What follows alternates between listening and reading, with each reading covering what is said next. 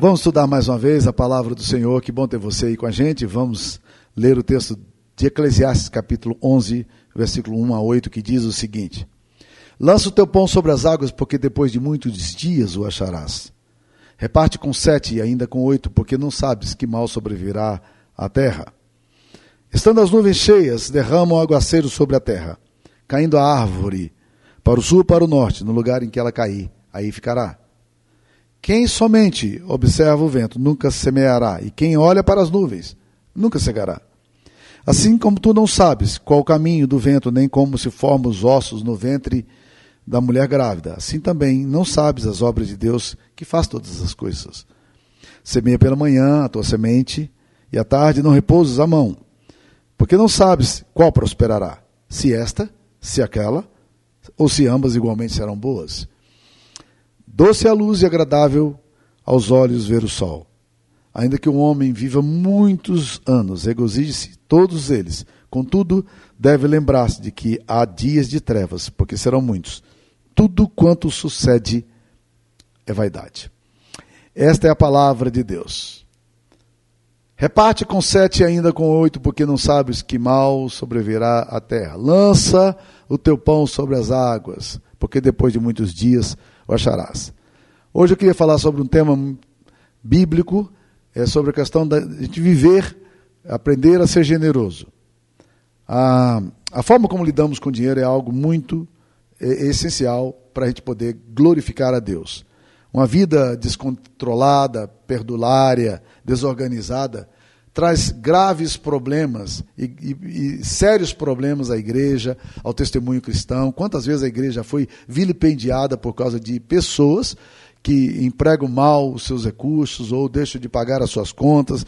E existem pessoas que se desorganizam facilmente e, apesar de ganharem bem, elas vivem assim. Não é uma questão de ganhar muito, ganhar pouco. Naturalmente, existem situações que são desestruturas, eh, eh, que desestruturam a nossa própria história. Por exemplo, quando você tem um longo período de enfermidade, quando você perde o emprego e não consegue encontrar, em épocas de guerra, em épocas de fome. Óbvio que existem situações onde há carência, há necessidade, mas o que eu queria falar é nas situações normais, nas quais nós não temos nos é, aprendido a lidar corretamente com o dinheiro. Há muitas pessoas crentes que amam Jesus, mas que não têm inteligência financeira, não administram bem os recursos que recebem, gastam mais do que recebem, criam dívidas impagáveis, entram no, no cartão de, de crédito e não sabem como pagar os absurdos juros que são impostos. Então, isso é um problema sério. Por outro lado, existem pessoas que não sabem desfrutar seu dinheiro. Elas ganham bem, mas vivem uma relação quase idolátrica, uma relação avarenta. Elas não conseguem compartilhar o que Deus lhes tem dado. Na visão bíblica, dinheiro não é apenas é, para a gente ter ampla suficiência, como diz 2 Coríntios 9, 8, mas dinheiro na Bíblia também é para a gente poder é, doar parte daquilo que Deus nos tem dado, como diz Efésios 4, versículo 28. Aquele que furtava, não furte mais, antes trabalhe e tenha com que acudir o necessitado. É uma forma, Deus nos dá recursos também para a gente poder abençoar outras vidas, para a gente poder usar isso para a glória de Deus. E a Bíblia chama isso de semeadura. Existem culturas, existem famílias e existem pessoas generosas. Quando você nasce numa cultura propensa à generosidade, doar torna-se muito mais fácil, mais espontâneo e mais natural. Mas se você vem é, de uma cultura onde isso não é muito comum, isso se torna um problema. Por exemplo, a nação americana, criada sob a égide da, dos calvinistas, dos puritanos, é uma nação generosa. Não é sem razão que a nação americana é considerada, o povo americano é considerado o povo mais generoso do mundo. E como tem sido abençoados. Em contrapartida, a cultura brasileira não favorece a generosidade. É bom lembrar que numa classificação que foi feita pela ONU sobre países empáticos, o Brasil ocupa a 76ª posição. Ou seja, o Brasil não é um país empático. Emocionalmente, muitas vezes nós damos quando há uma tragédia e tudo, mas na maioria das vezes nós não temos a prática, o hábito de fazer isso. Às vezes nós não temos isso de família. Existem famílias que não sabem doar, não sabem ser generosas. Nem com a sua igreja são generosas, não são fiéis nos dízimos, nas ofertas, não entendem a benção de poder participar da construção do reino, de com, de com relacionado à relação com a sua própria igreja, a importância disso. E existem pessoas que são que lutam tremendamente com a questão da forma como lidam com o dinheiro. Não são generosas, nem consigo mesmas, às vezes. São mesquinhas, não tratam bem do dinheiro em relação a elas mesmas, não desfrutam do que têm e assim vão vivendo. E esse texto aqui, meus queridos irmãos, vai falar é, é, sobre princípios é, muito importantes sobre semeadura, sobre colheita, sobre doação, sobre generosidade. Mas antes eu queria falar de alguns princípios sobre semeadura que nós encontramos na Bíblia. Primeiro, existe o princípio da natureza. A Bíblia diz: aquilo que o homem semear, isso também se fará. Quem colhe, quem planta, colhe. O sólido, o solo é pródigo, ele é abençoador, uma semente joga, jogada ao solo tende a frutificar, a crescer, a produzir, a multiplicar. Segundo princípio da, que nós encontramos, é o princípio da proporcionalidade. A Bíblia nos diz, e isto afirma: aquele que semeia pouco, pouco também se fará. E o que semeia com fartura, com abundância, também se fará. A regra matemática aqui é simples: quem muito semeia, muito se fará. Não espere grande colheita se a semeadura é pequena. Terceiro princípio, é o princípio da similaridade.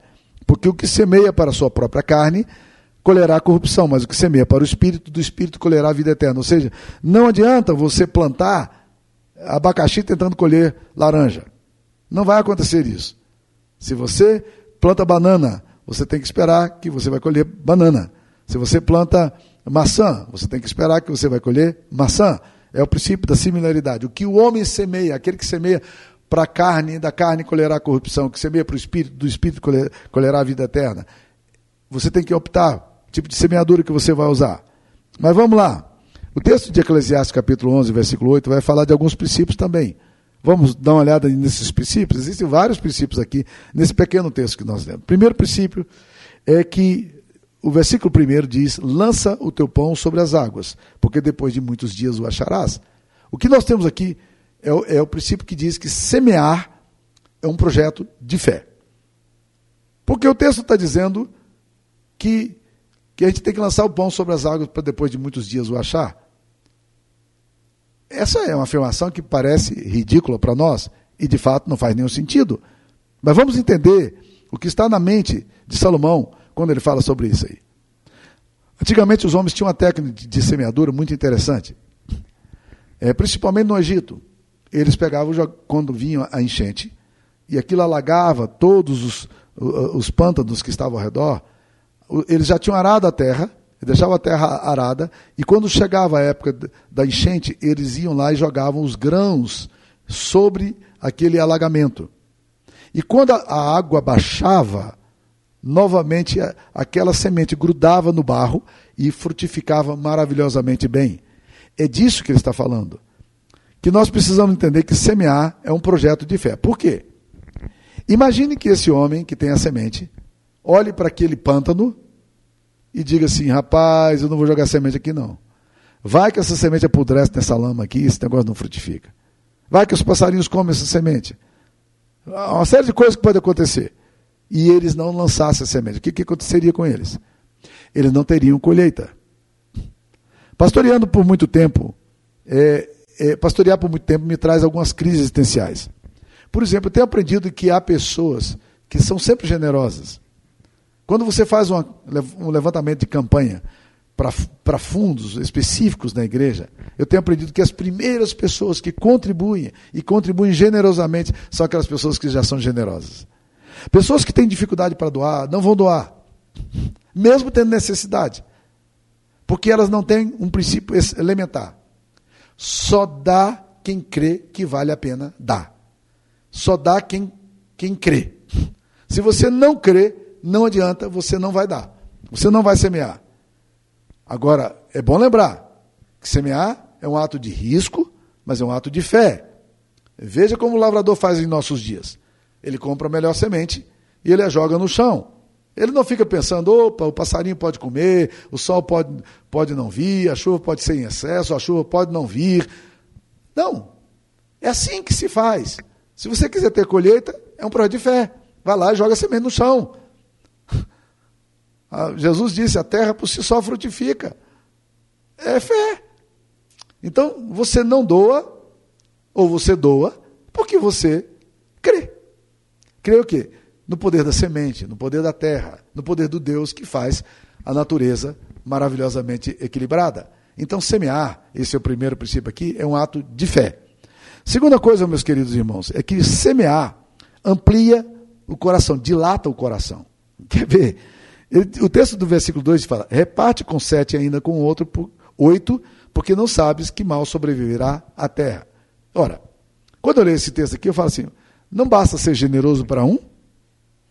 Ou no máximo dois? Por que, que eu preciso repartir com sete e com oito?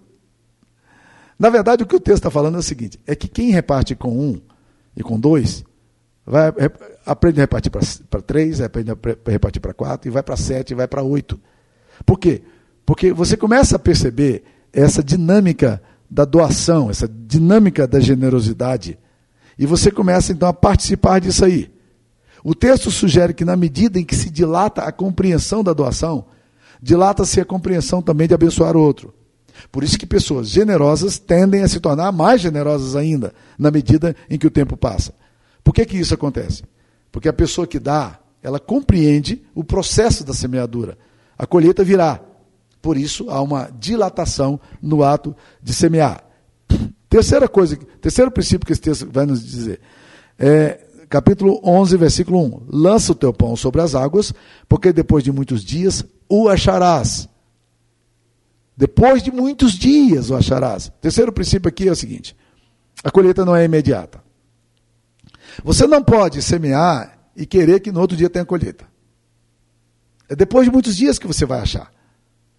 E eu me lembro dos meus filhos, quando estavam fazendo experimentos na escola, que a professora deu para eles um algodãozinho e deu uma sementinha de feijão dizendo que era para plantar. E aí aconteceu. Um dos meus filhos, ele, ele foi lá, ele escarafunchava todo dia a semente. Ele não dava tempo para a semente germinar. E aquele caroço morreu, ele não brotou, porque toda hora ele estava lá mexendo, querendo ver uh, aquela semente frutificando. Tem, tem que deixar no solo, tem que esperar. A semente não será perdida. Depois de muitos dias ela será encontrada. Mas não vai acontecer amanhã, não vai acontecer hoje. É necessário germinar, é necessário aflorar, é necessário gerar grãos e só então estará pronto para a colheita. Muitas vezes nós temos um senso doentio de urgência. Nós não sabemos esperar. Nós ficamos impacientes com a semeadura. Calma, calma. Não apresse o rio.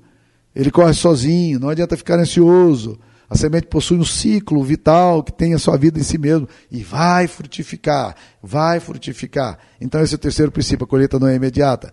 Quarto princípio, que nós vamos encontrar aqui, está no versículo 4 também. Quem som, somente observa o vento nunca semeará, e o que olha para as nuvens nunca cegará. O quarto princípio aqui é o seguinte: não fique esperando o tempo de calmaria para semear. Não fique esperando que as coisas estejam bem para você fazer a semeadura. Quem somente observa os ventos nunca cegará. Tem muita gente que está só, só preocupado com o vento. Como é que está a tempestade, como é que as coisas estão se movimentando. E aí a insegurança, o desejo de estar seguro e protegido, impede que as pessoas sejam generosas. Se as situações estiverem todas favoráveis, serão. É o que elas dizem ou pensam. Mas quem fica observando o vento não vai colher nunca. Então, se você espera que as coisas estão, estejam boas para você doar, quando sobra, né? aliás, a Bíblia fala, fala que Deus não é um Deus de sobra, a Bíblia fala que Deus gosta das primícias. As primícias são os primeiros frutos, aquela coisa mais central que você tem. Olha que coisa fantástica. Deus disse: é para isso que eu quero que você traga as primícias, é um ato de fé. Né? Muitas pessoas se justificam dizendo que ainda não tem condição de dar quer ter melhores salários, mais estabilidade, mais recursos, mas a verdade é que as pessoas que começam a contribuir e a serem generosas no início da vida, elas dificilmente conseguirão é, deixar de ser generosas lá no final. E o mesmo acontece também, se você é infiel hoje, porque você ganha pouco, quando Deus aumentar a sua bênção sobre você e você tiver mais recursos, você vai ter dificuldade para doar. Então, o melhor princípio de fidelidade é doar em tempos difíceis. Não fica só olhando o vento, não. Porque quem só observa o vento nunca cegará. Em Isaías capítulo 30, versículo 23, nós vemos o seguinte: Então o Senhor te dará chuva sobre a sua semente, com que semeares a terra, como também pão como produto da terra, o qual será farto e nutritivo. Naquele dia o teu gado pastará em lugares espaçosos. É isso que a palavra de Deus nos diz. Que Deus vai nos abençoar. Nós podemos esperar a bênção de Deus. Então não não semeie só porque as coisas estão boas. Semeie com fé. Coloque na mão de Deus, deixa Deus ser responsável pelo seu negócio. Deixa Deus dirigir, dirigir a sua vida. Deixa Deus abençoar você. Aliás, meus queridos irmãos, deixa eu te dizer uma coisa. Do coração meu, uma das áreas em que eu tenho mais experimentado a graça de Deus na minha vida tem sido na questão dos recursos. Como Deus tem sido generoso comigo. Como Deus tem me abençoado. Mas uma coisa que Deus me colocou no meu coração quando eu me converti aos 16 anos de idade, quando tomei uma atitude de fé no meu coração, eu comecei a trabalhar, eu comecei a dar o meu dízimo. Eu nunca deixei de dar o meu dízimo desde então. Nunca. Eu não me lembro na minha história, e muitas vezes nós passamos situações. Eu só vivo com 90% do que eu ganho. E às vezes vivo com menos, porque eu dou mais. Mas, meus queridos irmãos, o que eu queria dizer para você é o seguinte: não espere tempos de prosperidade e abundância para dar. Quem somente observa o vento nunca cegará. Você está olhando demais o vento. Você está olhando demais as dificuldades. Quinto ponto: desenvolva a sua fé em Deus. Eclesiastes 11,6 diz assim: Semeia pela manhã a tua semente e à tarde não repouses a mão, porque não sabes qual prosperará, se esta, se aquela, ou se ambas igualmente serão boas. Olha que texto interessante. Vai semeando. De manhã, semeia à tarde. Não, não repousa a mão na semeadura. A verdade é que você não sabe é, para onde o vento vai soprar. Você não sabe o que vai acontecer, ninguém sabe. Assim acontece, por exemplo, com os seus negócios, com a economia. Se você tem dinheiro na poupança, se você tem dinheiro em ações, se você tem dinheiro, se você comprou um imóvel, se você tem alguma coisa, você sabe a variação do dólar amanhã? Você sabe o que vai acontecer com o petróleo amanhã? Você sabe quanto vai subir as commodities no mundo amanhã, que vão influenciar o seu bolso também? Ninguém sabe. É, é, é um bom negócio financiar a casa agora? Talvez sim, talvez não. É, será que é bom para os investimentos familiares fazer isso? A verdade é que ninguém sabe qual semente prosperará, mas o seu melhor negócio não depende tanto de você, mas depende da direção que o vento vai soprar. Eu lembro-me de um grande empresário conversando comigo um dia. E ele disse: Pastor Samuel, eu perdi de uma noite por dia um milhão e quinhentos mil dólares.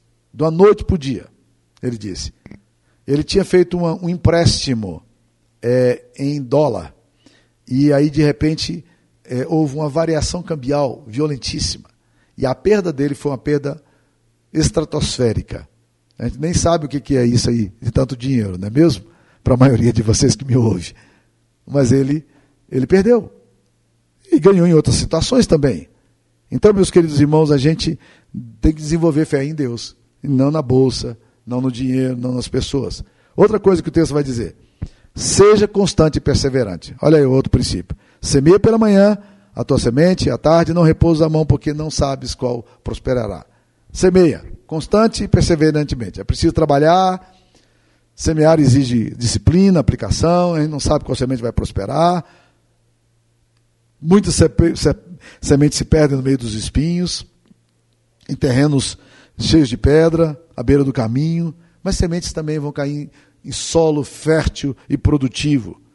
Os agricultores plantam não levando em conta o solo infértil, mas eles plantam semeando, considerando a boa potencialidade que há na terra. Semeia pela manhã, à tarde, é preciso trabalhar, é preciso ser generoso. Adoniran Judson foi missionário na Birmânia, né? a atual Mianmar. E ali ele foi sofreu muito, ele teve muitas perdas pessoais, foi parar na prisão, acusado de sedição, acusado de proselitismo, foi jogado na, na cadeia, e ali na cadeia ele foi muito humilhado, não sabia falar direito a língua, e no meio daqueles homens, é, ali bem, a situação muito complicada, e um dia, um daqueles presos é, que mais ironizava dele, disse: Ô pregador, o que que você pode dizer aí de sua vida? Né? Há alguma esperança aqui para nós, aqui, para esse bando de homem aqui? E ele então olhou com serenidade para aquele homem e disse assim: As expectativas são tão grandes quanto as promessas de Deus. Eu vou repetir, meus irmãos. As expectativas são tão grandes quanto as promessas de Deus. Quão grandes são as promessas de Deus para a nossa vida? Então, meus queridos irmãos, semei incansavelmente, constante e perseverantemente. E eu queria ainda colocar o último princípio aqui. Eclesiastes capítulo 1, versículo, eh, capítulo 11, versículo 8. Ainda que o homem viva muitos anos, regozije-se em todos eles, contudo, deve lembrar-se de que há dias de trevas, porque serão muitos, tudo quanto sucede é vaidade. Nós precisamos entender, meus queridos irmãos, que a vida passa por períodos de prosperidade, passa por períodos de escassez. Mas isso não deve ser desestímulo para ser generoso, mas mais uma razão para a gente continuar a semear. A gente precisa continuar semeando. Nem todos os dias são de claridade, nem sempre a gente tem sucesso na vida. Nem todos os dias são de luminosidade, existem dias de trevas. A Bíblia fala que devemos remir o tempo porque os dias são maus. Não se assuste com, com os dias maus, mas olhe para a fidelidade de Deus. A questão não é o que você faz com o seu dinheiro aqui. A questão é, é como é que você vê a Deus nos dias bons ou maus. E é isso que muda o cenário da generosidade. É isso que nos ajuda a continuar semeando, porque nós cremos na bondade de Deus. O salmista do Salmo 27 diz: Eu creio que verei a bondade do Senhor na terra dos viventes. Espera, pois, pelo Senhor. Anima-te e espera no Senhor. Não é fantástico isso aí, meus queridos irmãos? Então nós precisamos entender isso aí. Nós precisamos aprender a contribuir generosamente, a semear com fé, a, a não, não esperar dias bons para semear, a fazer isso olhando para Deus. Então nós precisamos nos arrepender da nossa relação idolátrica com o dinheiro. Muitas vezes nós tratamos o dinheiro como se, se ele pudesse garantir nossa vida. Não. Quem nos garante a vida é Jesus. E nós precisamos entender isso aí. Nós precisamos entregar nossa vida ao Senhor. Olhe para Cristo. Olhe para a sua vida de entrega e de generosidade. Não foi assim que Jesus nos tratou? O melhor modelo para nós, meus queridos irmãos, para a gente poder entender generosidade, é olhando a vida de Cristo. A forma como ele generosamente nos tratou. O apóstolo Paulo diz em segunda carta aos Coríntios, capítulo 8, versículo 9: Pois conheceis a graça de nosso Senhor Jesus Cristo, que sendo rico se fez pobre por amor de vós, para que pela sua pobreza vos tornasseis ricos. Olha que coisa interessante. A pobreza de Jesus nos fez, nos trouxe riqueza. A humilhação de Cristo nos trouxe glorificação. A morte de Cristo nos trouxe vida. A cruz mostrou a ressurreição. Não é maravilhoso pensar nisso? Isso é semeadura. Quando Jesus está semeando, ele não olha o solo infértil da traição, da desigualdade, da humilhação que ele sofre. Mas Isaías diz, em perspectiva, 600 anos antes, ele verá o fruto do penoso trabalho da sua alma, e o meu servo justo justificará muitos e ficará satisfeito. Ele já olhava e dizia assim: a semeadura vai acontecer, a colheita virá. E você? O que você tem semeado? Você tem sido generoso com aquilo que Deus tem dado a você? Você tem sido bondoso com a bondade de Deus? Você tem sido misericordioso com a misericórdia de Deus na sua vida? Você tem sido gracioso com a graça que Deus tem dado? Você aprendeu a repartir parte daquilo que Deus, na sua generosidade, tem dado a você? O dinheiro que Deus tem dado a você, dando saúde, inteligência para você trabalhar, para desenvolver negócios, Deus tem dado tudo isso para você, você tem transformado isso em ações de graças a Deus. Traga isso para Deus, meu querido irmão, em obediência, em fé, em fidelidade. Que Deus abençoe você. Fique na paz do Senhor, eu queria orar contigo. Ó Deus querido, trabalhe o nosso coração para a gente crer no poder da semente, crer no poder da generosidade, crer nesse princípio bíblico tão claro, tanto no Antigo como no Novo Testamento, e viver numa relação de confiança no Senhor, ó Pai. Renova o nosso coração, renova a nossa vida, renova a nossa mente. Nós oramos em nome de Jesus. Amém. Que Deus abençoe você, meu irmão. Fique na paz.